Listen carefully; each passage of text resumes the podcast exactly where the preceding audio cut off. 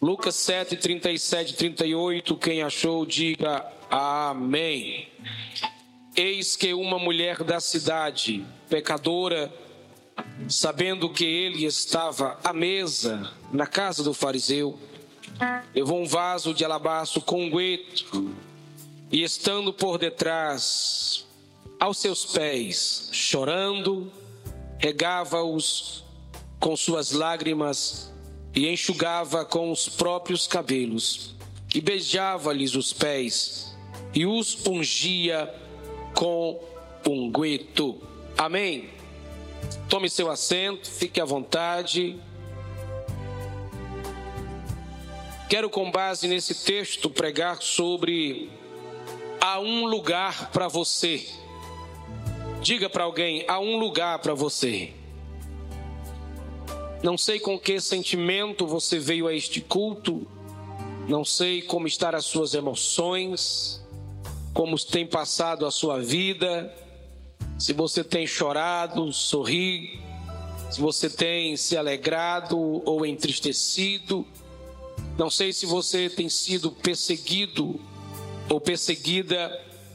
Não sei como estão os seus caminhos, suas emoções, a sua fé mas o Deus que te chamou, que te perdoou, que te lavou, que te purificou, o Deus que te alcançou, é o Deus que tem um lugar perto dele para você.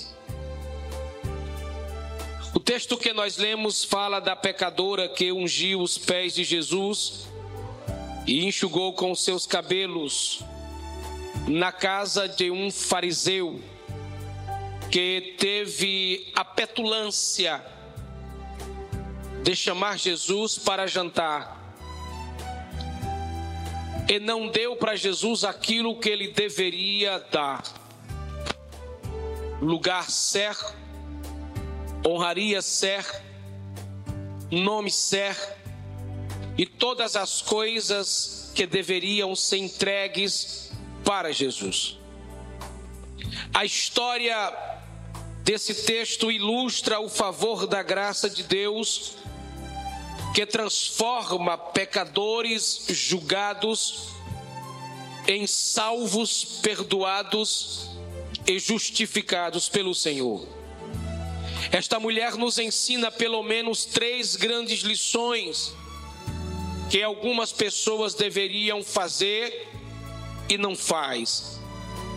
A primeira lição que esta mulher nos ensina é que ela teve coragem de ir até Jesus. Ela rompe com seu pecado, ela rompe com seus defeitos, ela rompe com as suas práticas erradas e ela vai até a pessoa de Jesus. A segunda lição que ela nos ensina é que ela conseguiu transpor todos os seus obstáculos ela corre o risco de entrar na casa sem ser chamada, passar pela porta sem ser barrada, correr e se aproximar de autoridades que estar a uma mesa sem ter a chancela, a ordem do dono da casa, ou até mesmo das autoridades que estavam naquele lugar. Ela passa por cima de todos os desafios e obstáculos que estão diante dela. A terceira lição que ela nos ensina é que ela achou um lugar onde ninguém conseguiu achar. Ela acha um lugar não em cima da mesa. Ela não acha um lugar nas cadeiras postas naquela mesa. Ela acha um lugar abaixo da mesa, abaixo das cadeiras. Ela acha um lugar aos pés de Cristo Jesus, onde ninguém jamais iria sentar. Ela acha o melhor lugar da terra. Diga para alguém, ela conseguiu achar o melhor lugar na terra.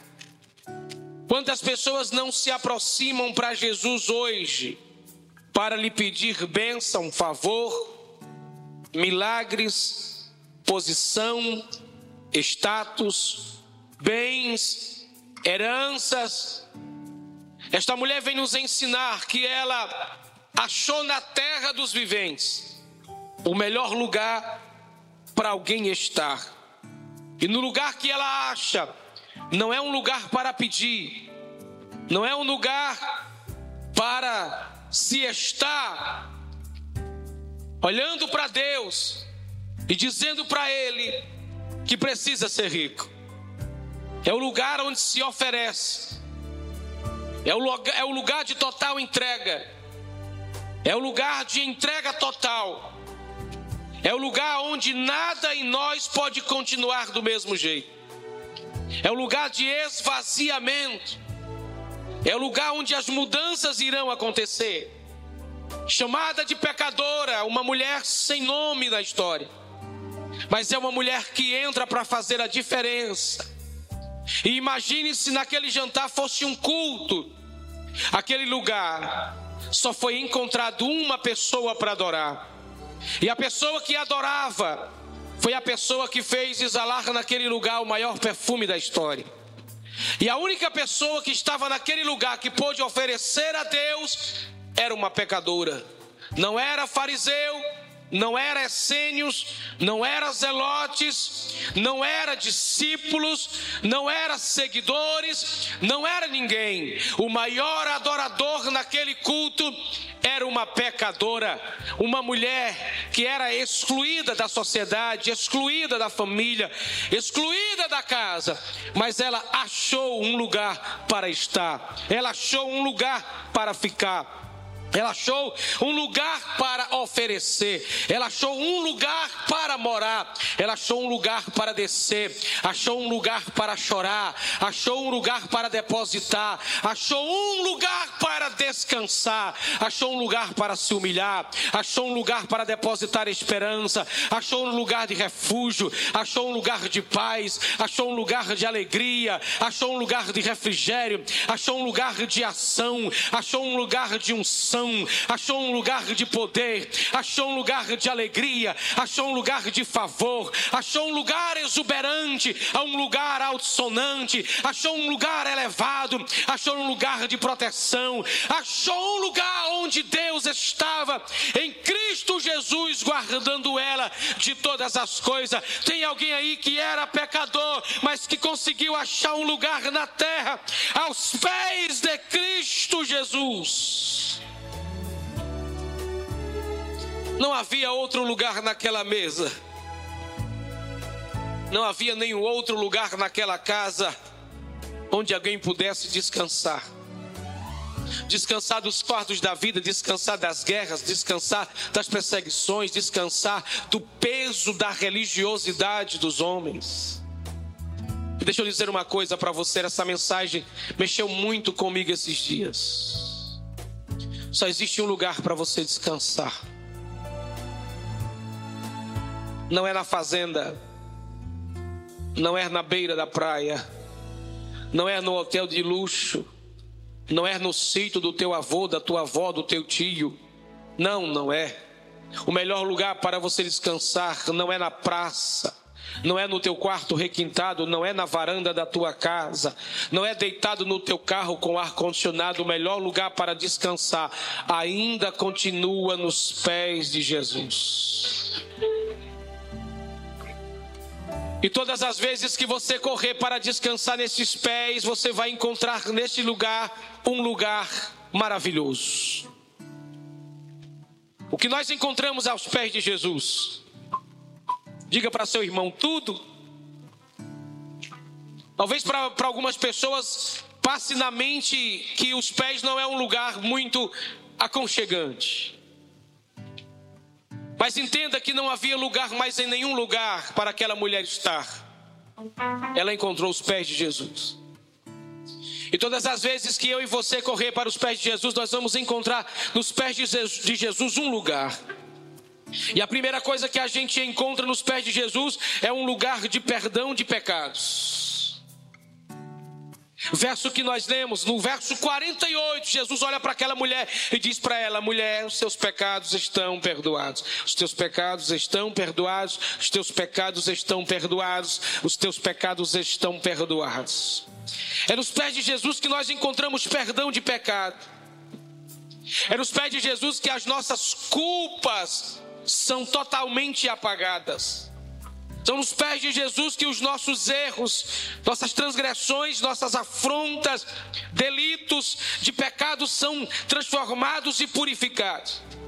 Enquanto em cima daquela mesa havia gente querendo ser perfeito, melhor do que os outros, nariz empinado, embaixo daquela mesa havia uma pecadora caída aos pés de Jesus, só querendo perdão. Enquanto alguém levantava o queixo e dizia: Eu sou melhor, eu sou bom, eu abri as portas para Jesus, eu trouxe ele para minha casa, mas não recebeu ele como deveria, com honraria, com beijo, com lavar os pés, com perfume, com ósculo, nada disso, enquanto eles estão lá em cima da mesa, se achando quem é o bambambam, bam, bam, quem é o melhor embaixo daquela mesa, tem alguém dizendo: perdoa os meus pecados e tem misericórdia da minha vida. Todas as vezes que você corre para os pés de Jesus, você encontra perdão de pecado. Diga para alguém: quando você corre para os pés de Jesus, você encontra perdão de pecados. E você nem precisa dizer que é pecador. Você nem precisa dizer que é pecadora, miserável. Porque todas as vezes, todas as vezes que você se refugia aos pés do mestre, ele está lá para te proteger, te guardar e te surpreender. Não é subindo as escadas com sacrifícios incoerentes de uma religião fraca, moribunda que se recebe perdão, é descendo aos pés do mestre. Não é subindo escada com pedra na cabeça, não é subindo escada de joelhos, é descendo para os pés de Jesus que você encontra o verdadeiro sentido do perdão de pecados. A segunda coisa que nós encontramos aos pés de Jesus é que aos pés de Jesus nós encontramos um lugar de descanso. A Bíblia diz em Lucas 8,35, pregamos isso semana passada, que o endemoniado gadareno, agora, quando se encontra com Jesus, estará aos seus pés, sentado, descansado, leve, totalmente tomado em seu juízo, descansando é nos pés de Jesus que nós encontramos descanso para as nossas tribulações, para os nossos medos, para as nossas cargas, para as nossas fobias, para os nossos sofrimentos. É nos pés de Jesus que todo fardo se alivia, toda exaustão é transformada em descanso pleno. Há dias que eu e você estamos assim, sobrecarregados, precisamos de descansar. Precisamos de dormir. Há dias que a sua alma está tão dolorida, está tão machucada, está tão apertada, está tão imprensada, que a única coisa que você queria era descansar. E você não encontra um lugar em casa, um lugar na família, você não encontra um lugar no, com os amigos, ninguém lhe abre a porta, ninguém lhe dá uma oportunidade. E aí você descobre que no meio dessa turbilhão de coisas, existem uns pés que te convida a descansar. Enquanto em cima daquela mesa havia gente colocando mais peso de julgamento e carga naquela mulher, pecadora, imoral, miserável. Olha como é que ela anda, olha como é que ela está, olha como ela entrou, mal criada, mal educada, não tem ética, não tem educação, imprópria, infortúnia a mulher que entrou aqui sem ser convidada, lhe põe carga, enquanto todo mundo naquela mesa, naquela casa apontava para aquela mulher e só julgava o pecado dela. Ela vai para debaixo da mesa, pés do mestre, para descansar. E este é o segredo de quem acha os pés de Jesus para descansar. Que segredo, pastor? Não liga para o que as pessoas estão falando. Não pegou. Eu vou repetir. Este é o grande segredo de quem sabe descansar em Deus. É que não está ligando para quem está criticando, quem está zombando, quem está falando mal. Este é o grande segredo de quem achou a salvação em Jesus. Pode falar o que você quiser de mim, pode falar mal da minha roupa, do meu sapato, do meu cabelo, da minha casa, do meu jeito, pode falar mal do meu perfume, mas eu encontrei um lugar para descansar as minhas dores, as minhas problemáticas, os meus, as minhas dificuldades de vida. Enquanto muita gente procura ter um lugar na mesa para aparecer, para se achar, para criticar, para fofocar, para denunciar os outros, tem um lugar para você descansar embaixo da mesa. Ninguém gosta de ficar embaixo da mesa, porque o lugar embaixo da mesa é para gente que não aparece. Em cima da mesa é que aparece, em cima da mesa é que tem nome, em cima da mesa é que tem fofoca, em cima da mesa é que tem conversa, em cima da mesa é que tem confusão, em cima da mesa é que tem disputa, em cima da mesa se disputa quem prega, quem faz, quem é melhor, quem não é, quem faz, quem não faz, quem tem, quem não tem. Embaixo da mesa tem corações descansando na presença do Senhor, porque é o mais importante é descansar nos pés daquele que nos chamou. Diga para teu irmão, em cima da mesa não, mas embaixo tem um lugar para você descansar.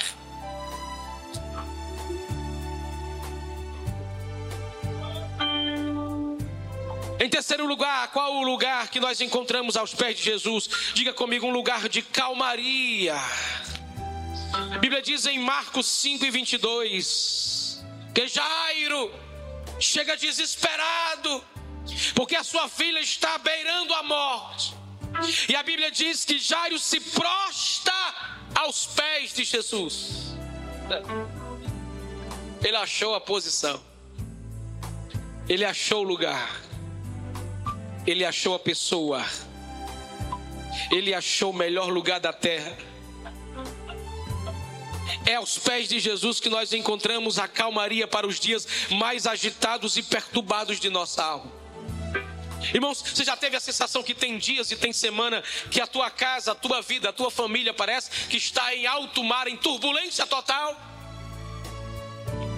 Você tem a sensação de que você está sendo jogado, arremessado contra as pedras, contra as rochas. É nessa hora que você tem que descer para debaixo da mesa. Quando a criança está assustada, ela corre para debaixo da mesa. Quando o cachorro está assustado, ele corre para debaixo da mesa. Pergunta para teu, teu irmão: quando você estiver assustado, o que é que você faz? Diga para ele: corre para debaixo da mesa, porque embaixo da mesa você vai encontrar os pés de Jesus. É nos pés de Jesus que todo o estresse, toda a ansiedade, toda a depressão, toda a agonia, toda a agitação é acalmada, onde você volta a respirar normalmente. Diga para alguém: pare de estresse, de agitação e de agonia. Tudo isso não resolve nada. Tudo isso só piora a situação. O que é que eu faço, pastor? Aí para debaixo da mesa.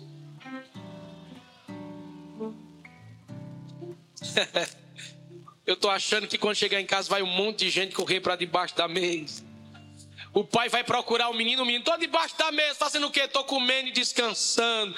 Mulher, cadê você que está esquentando a comida? Eu tô orando debaixo da mesa.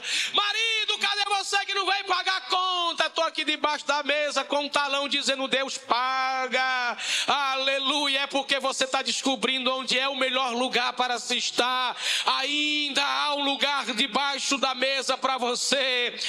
Ainda há um lugar te esperando de refúgio para a tua história, enquanto em cima daquela mesa havia uma agitação, havia uma revolução em busca de quem faz mais, de quem tem mais, de quem é melhor. Tinha alguém calma, serena e tranquila aos pés de Jesus. É.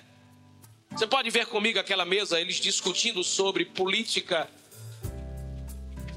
sobre qual é a melhor igreja, a igreja que tem mais gente, a igreja que tem menos, sobre quem é o melhor pregador, o maior pregador, o mais rico pregador, o mais pobre pregador, descobrindo qual é a igreja mais requintada, a igreja mais rica, a igreja mais pobre, discutindo nos outdoors da vida, nos banners da história, nas redes sociais, quem é o melhor, quem está fazendo mais, quem está ganhando mais alma, as discussões tolas em torno daquela mesa, as discussões sobre filosofia, sobre, sobre psicologia, sobre ciência, sobre geração metaverso, discutindo as teses da última hora, discutindo põe máscara, não põe máscara, é política, não é política, é guerra ou não guerra, discutindo coisas tolas, uma mulher embaixo calma e serena.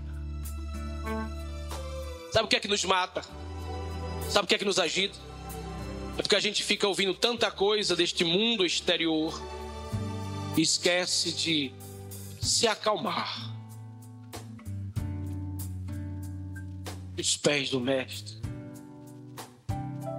Eu tenho a impressão que quando Jesus voltar, ele vai encontrar uma geração avivada, mas no meio de uma geração avivada, ele vai encontrar uma geração doente. Porque enquanto em cima tem gente querendo aparecer, embaixo tem gente calma e tranquilo. Não importa quem eu sou, importa quem você é. Não importa o que eu faço, importa o que você faz. Não importa o que eu tenho, importa o que o Senhor tem. Não importa onde eu vou, importa onde a tua mão estabelece a minha caminhada, a minha vida e a minha história. Numa geração como a nossa, agitada, ansiosa, estressada, tem um lugar embaixo da mesa para se acalmar. Eu achei esse lugar. Quando as coisas se agitam, eu faço assim, ó.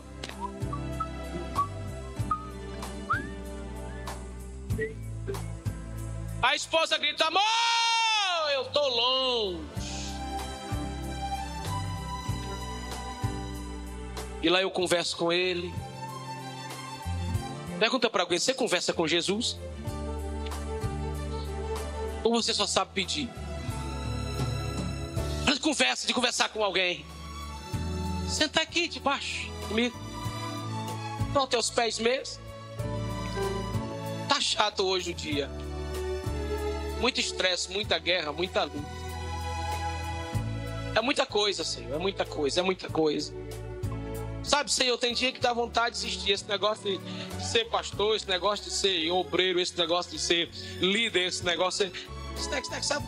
Tem hora que a gente grita lá embaixo no sussurro do pé dele. Arrebatamento, arrebatamento, arrebatamento, arrebatamento, arrebatamento, arrebatamento. Maranata, hora vem, Senhor Jesus. Esse mundo não presta, esse mundo é ruim, esse mundo é cruel. É melhor a gente subir para o céu, é melhor a gente subir para o céu.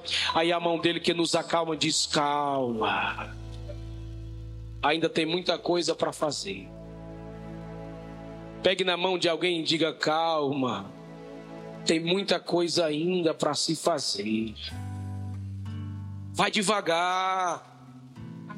Quarta coisa que nós encontramos aos pés de Jesus, nós encontramos um lugar de sabedoria. A Bíblia diz em Lucas 10, 39, Maria está sentada aos pés de Jesus ouvindo a palavra. Outra mulher ouvindo a palavra aos pés era os pés de Jesus que nós encontramos sabedoria para viver, para sonhar, para trabalhar, para direcionar a vida, a família. Era os pés de Jesus ouvindo a palavra, não é assistindo o culto ou participando do culto com o celular da mão, olhando para A, para B e para C falando com quem está lá fora, isso e aquilo, é ouvindo com atenção a palavra de Deus, porque é pela palavra que nós somos direcionados para o céu, direcionados para a salvação, nós somos transformados dia após dia em um ser perfeito em Cristo Jesus. Enquanto em cima da mesa há discussões teológicas, culturais, política, embaixo da mesa aos pés de Jesus. Tem alguém colocando a mensagem no ouvido, enchendo o coração do ouvido, enchendo a cabeça da palavra, enchendo, se enchendo, se enchendo, se enchendo da palavra de Deus. Você sabe por que, que muita gente vive perturbada e não sabe nenhuma direção nem para onde vai? Porque não ouve a palavra como deveria ouvir. A gente entra na primeira guerra e na primeira guerra a gente vai para onde? A gente vai discutir com a guerra, a gente vai enfrentar. As pessoas não param mais para dizer: peraí. A palavra já dizia isso para a gente. Jesus disse: No mundo tereis, tem de bom. Pastor, tem eu venci. Não. Quem venceu foi Jesus. Para nós ele disse: Tem de bom ânimo. Eu venci o mundo. Vocês ainda estão no mundo, ainda tem aflições. Diga para alguém: Você ainda está no mundo, tem aflições. E como é que vence as aflições? Diga para teu irmão: Alegre. Aí um bocado de gente querendo vencer as tribulações zangado, com raiva, cara feia, brigando, xingando, fofocando, maldizendo, murmurando, não, lá vem guerra. Deixa ela vir, que nós vamos é para cima. Mas aí está tudo dizendo que vai perder. Mas o nosso Deus é maior e mais poderoso do que qualquer guerra. Querido, entenda uma coisa: você vence a guerra já zombando os teus inimigos. Como? Olhando para a cara dele, dando uma gaitada, dando um glória a Deus,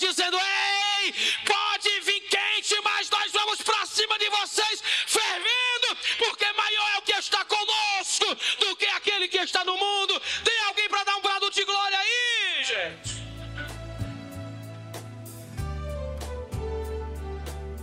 Enquanto tem muita gente em cima da mesa apegado aos seus diplomas e anéis de autoconhecimento, tem alguém no lugar rasteiro, dependendo de Jesus, da sabedoria do céu. Pastor, sabe, eu, eu, eu não tenho sabedoria para fazer nada, mas a Bíblia diz: pede a Deus que dá. Diz aí para teu irmão: pode pedir a Deus, e tu deixa de ser, e vai ser Pede a Deus.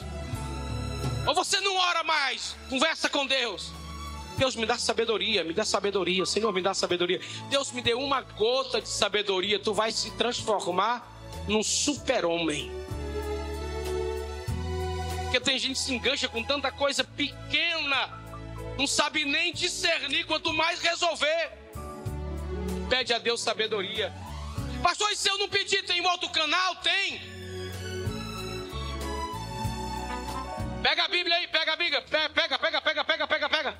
Pega a Bíblia aí, gente. Diga para teu irmão, tá aqui o outro canal de sabedoria.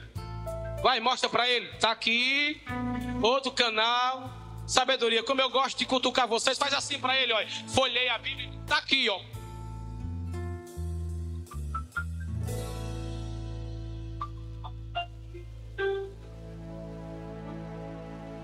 Para algumas pessoas, canal de sabedoria hoje é YouTube, Google.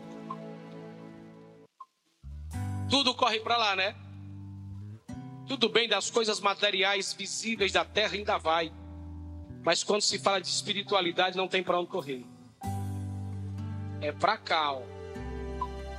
Vai chegar guerra na sua casa, tu tá jogando praga não. Não, já estou dizendo para você o que é a vida. Vai chegar guerra para minha vida e para você, que você não vai conseguir discernir, resolver com o YouTube e com o Google. Tem que ser com o joelho no chão, Diz aí para teu irmão, joelho no chão. Não, fala com autoridade para desviado, vai. Com joelho no chão e com palavra na mão. Joelho no chão, palavra na mão. Joelho no chão, palavra na mão. Joelho no chão, palavra na mão. Joelho no chão, palavra na mão. Você não vai assim se achando a, a bichona, a bonitona, a churupita. Não vai se achando o garanhão, o bonitão, o churupitão. Vai. Vai ter que ser com o joelho no chão. Porque quando o teu joelho toca no chão, o céu se abre. Quando a tua mão pega a espada, teus inimigos ficam com medo. Diabo não tem medo de crente que se veste bem, que fala bonito, prega bonito, canta bonito, toca bonito, fala coisa bacana, crê. O diabo tem medo de gente que conhece palavra, palavra, palavra, palavra. E quem tem joelho no chão, vida íntima com Deus, graça, conhecimento, graça, conhecimento, graça, conhecimento. É isso que faz a diferença e torna você um ser humano sábio e entendido na terra. Que lugar nós encontramos aos pés de Jesus? Diga comigo, um lugar de adoração. Ah. A Bíblia diz nos versos 37 e 38 que aquela mulher traz um vaso de alabastro. Em uma outra versão diz que ela quebra. Ela ela quebra. Ela não tira a tampa. Ela não faz isso, ó. Ela não tira a tampa. Ela quebra.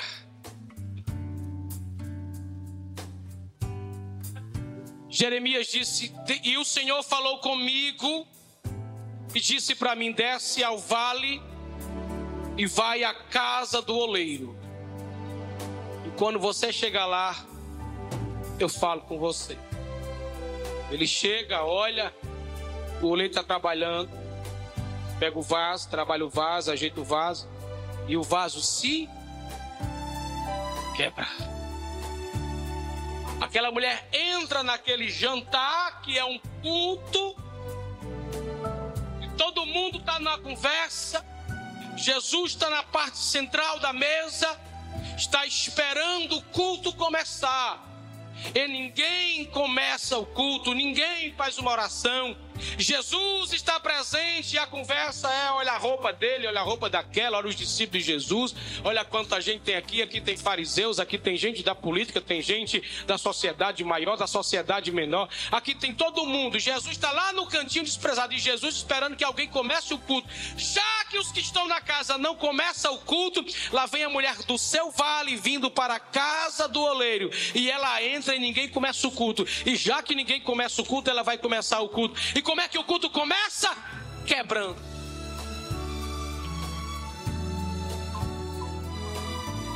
Você não está lendo Bíblia? Você não entende mistério? É nos pés de Jesus que nós encontramos o melhor lugar para cultuar e adorar Ele, sem reserva, sem limite, sem tempo. Não existe um culto melhor do que o culto onde você está quebrado. Vou dizer de novo. O melhor culto, o culto mais fervoroso, o culto mais cheio, é quando o vaso se quebra. E quando o vaso se quebra, tudo que está dentro do vaso tem que sair. E quando tudo que está dentro de você sai e você se esvazia, a casa começa a ficar aperfumada. E quando a casa começa a ficar aperfumada, atrai a presença de Jesus. E coloca um bocado de gente carnal para reclamar, para correr, para entender que o culto só começa quando você vem para se quebrar. Você não vem para o culto para chiar, não vem para o culto para reclamar, não vem para o culto para desfazer da não vem para o culto para falar mal do ministério, não vem para o culto para filmar, para depois colocar nas redes sociais. Você vem para o culto para se quebrar. Você não vem pedir, você vem oferecer e oferece tudo para Ele. Não é só uma parte, é você por inteiro na presença de Deus. É aos pés de Jesus que nós podemos nos quebrar como vaso e lançar para Ele nosso choro, nossa lágrima, nossa dor, nossas perturbações. Sabe quando começa a perfeita adoração? Quando alguém chora. Olhe para mim, nenhum ser humano conhece, sabe, entende e explica uma lágrima. Às vezes, uma lágrima, dependendo do, do tempo, do lugar, da hora, ela pode ser um insulto para alguém, pode aborrecer alguém, pode deixar alguém chateado. mas só o mestre conhece. E põe na palma das suas mãos uma gota de lágrima e quando ele olha para esta lágrima, ele sabe o calor desta lágrima, o peso desta lágrima, o valor desta lágrima, a dor desta lágrima, a angústia dessa lágrima. E é justamente quando ele pesa a nossa lágrima, ele sabe que o vaso está quebrado, está colocando tudo para fora, está entregando tudo para ele. E quando você entrega para ele e a sua alma se debruça nas mãos dele, então se prepare, porque ele fecha a tua lágrima da mão e vai te fazer diferente sair daquele lugar. Deixa eu te dizer uma coisa, eu te convido a se quebrar na presença do Senhor agora e apresentar a Deus a tua vida, a tua história, o teu coração. Enquanto em cima daquela mesa os fariseus falavam de mesquinhez, travados, vazios, egoístas, personalidades de aparência, tinha adoração embaixo da mesa dizendo: Eu nada sou, eu nada tenho, eu nada posso, tudo é teu, tudo é teu, tudo é teu. Deixa eu te dizer, não venha adorar a Deus cheio de vaidade, nariz empinado, se achando que é alguma coisa. Não vem para dizer para Deus que você é melhor do que os outros. Não, fariseu, você não é melhor do que ninguém. Tem gente melhor do que você. Não está visível, está debaixo, não está visível no palco, está nos bastidores debaixo de uma mesa, perfumando o ambiente. Enquanto tem gente que fede na presença de Deus, tem gente que cheira. É o que você traz em você com a sua alma para servir a Ele. Diga para alguém: só existe um lugar onde nossa adoração tem valor debaixo da mesa, quando o vaso quebra. Ninguém te vê quando você quebrou o vaso. Ninguém viu quando você quebrou o vaso. O que chamou atenção não foi o vaso quebrado, não foi o partido do vaso. O que chamou atenção foi o cheiro da tua adoração, foi um gueto da tua alma, foi o perfume da tua mente, foi o desejo de você entregar para Ele aquilo que você passou anos, anos, anos sonhando para Ele.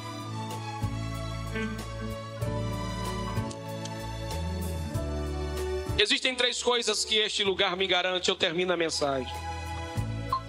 O que é que os pés de Jesus me garante?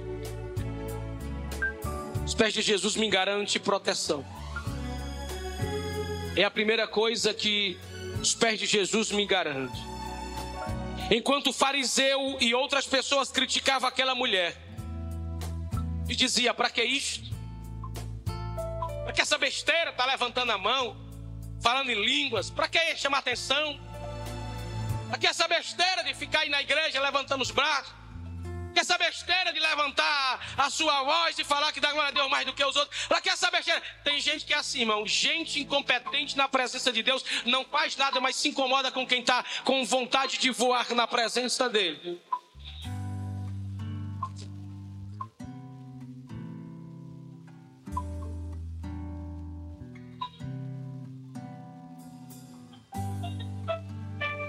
Somente nos pés de Jesus nós somos protegidos das línguas ferinas, das críticas, da zombaria, dos inimigos. Só nos pés dele é que nós estamos protegidos e guardados do que os homens dizem.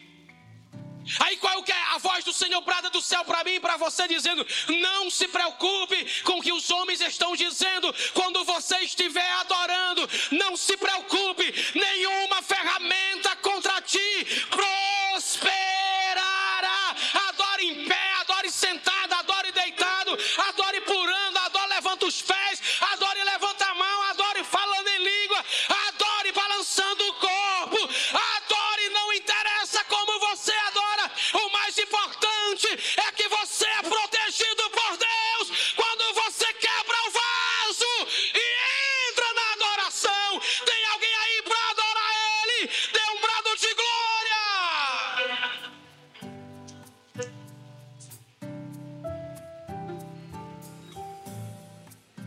Diga para alguém: se eu der uns pinote, não fala com força. Se eu der uns pinote, se eu correr, se eu for tomado pelo Espírito, não se incomode, é porque eu estou embaixo da mesa dos pés dele, porque é o único lugar onde eu tenho liberdade para adorar a ele.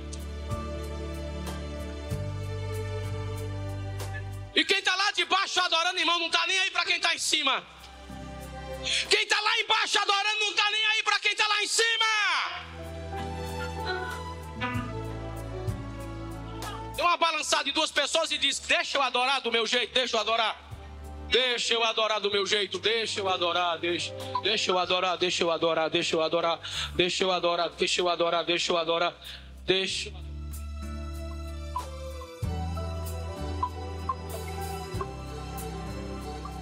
Eu passei por uma igreja,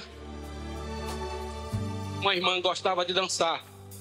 Na hora do louvor era uma bailarina. Subia, descia, subia, descia, subia, descia. Aquilo nunca me incomodou. Aí um dia ela me chamou para ir almoçar na casa dela com a minha família. Eu fui. Ela um dia olhou para mim e disse: O senhor nunca se incomodou e nunca perguntou por que, eu bailo na hora do louvor. Eu fico alegre, feliz, eu falo língua estranha, eu corro um lado para outro. Eu disse: Não. Sabe onde Deus me tirou? Eu disse: Não. Deus me tirou da feitiçaria. Eu era cavalo do cão. E lá eu fazia tudo que o diabo queria. Virava a perna, fusaca, só imaginar. Rolava no chão, o diabo jogava eu nas pedras, jogava eu no chão, esfregava no chão, jogava para cima, batia em mim. Pastor, eu era, um, eu era, eu era um instrumento do diabo usado, fazia tudo. Eu, eu, a, a gente rasgava a cabeça, botava coisa podre, bebia festa, a gente comia tudo. Aí Jesus me achou.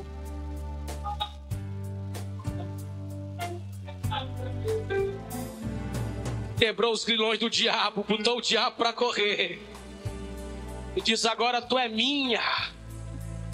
Aí eu, pastor, vou chegar na igreja e ficar com um bocado de religioso velho, com a cara feia, com o nariz comprido, com o beijo comprido, chateado, dizendo: não gosto de quem grita, não gosto de quem faz, não gosto dessas coisas, que besteira, pastor. Eu fui salva, liberta pelo sangue de Jesus. Eu tenho liberdade para adorar e servir a Ele. Então diz: tem, minha filha, então deixa eu correr para adorar o nome dEle, deixa eu caminhar e adorar o nome dEle, porque eu sou livre para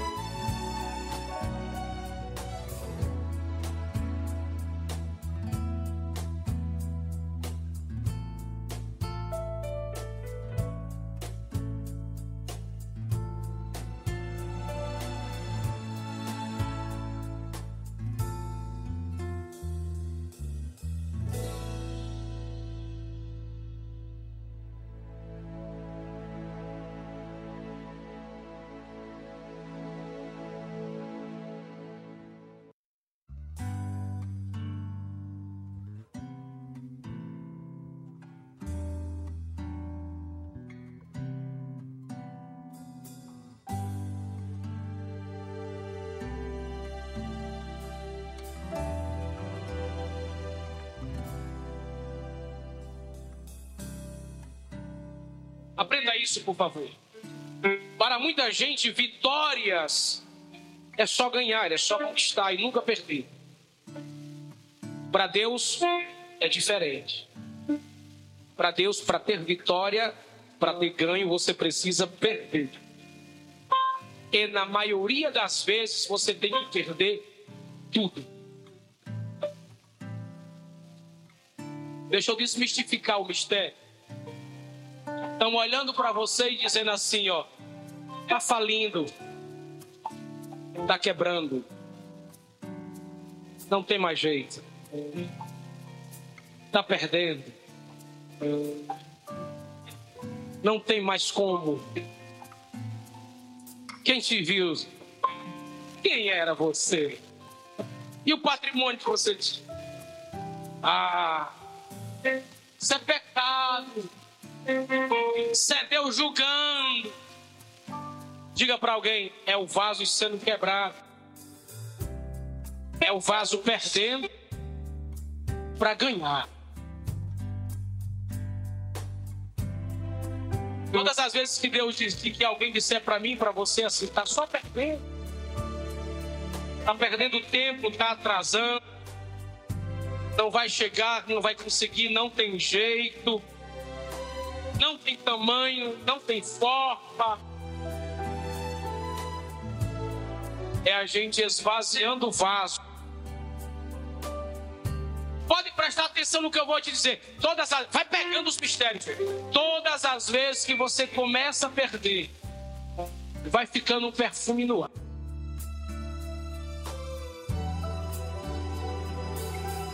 O perfume vai se espalhar. Porque as pessoas dizem assim: tá perdendo, mas é crente.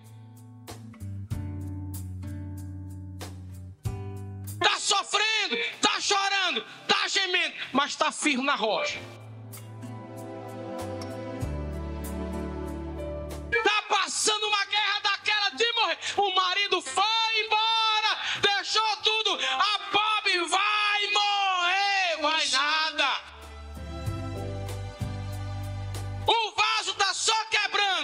o cheiro aparecendo por todos os lugares, por todos os compartimentos da casa.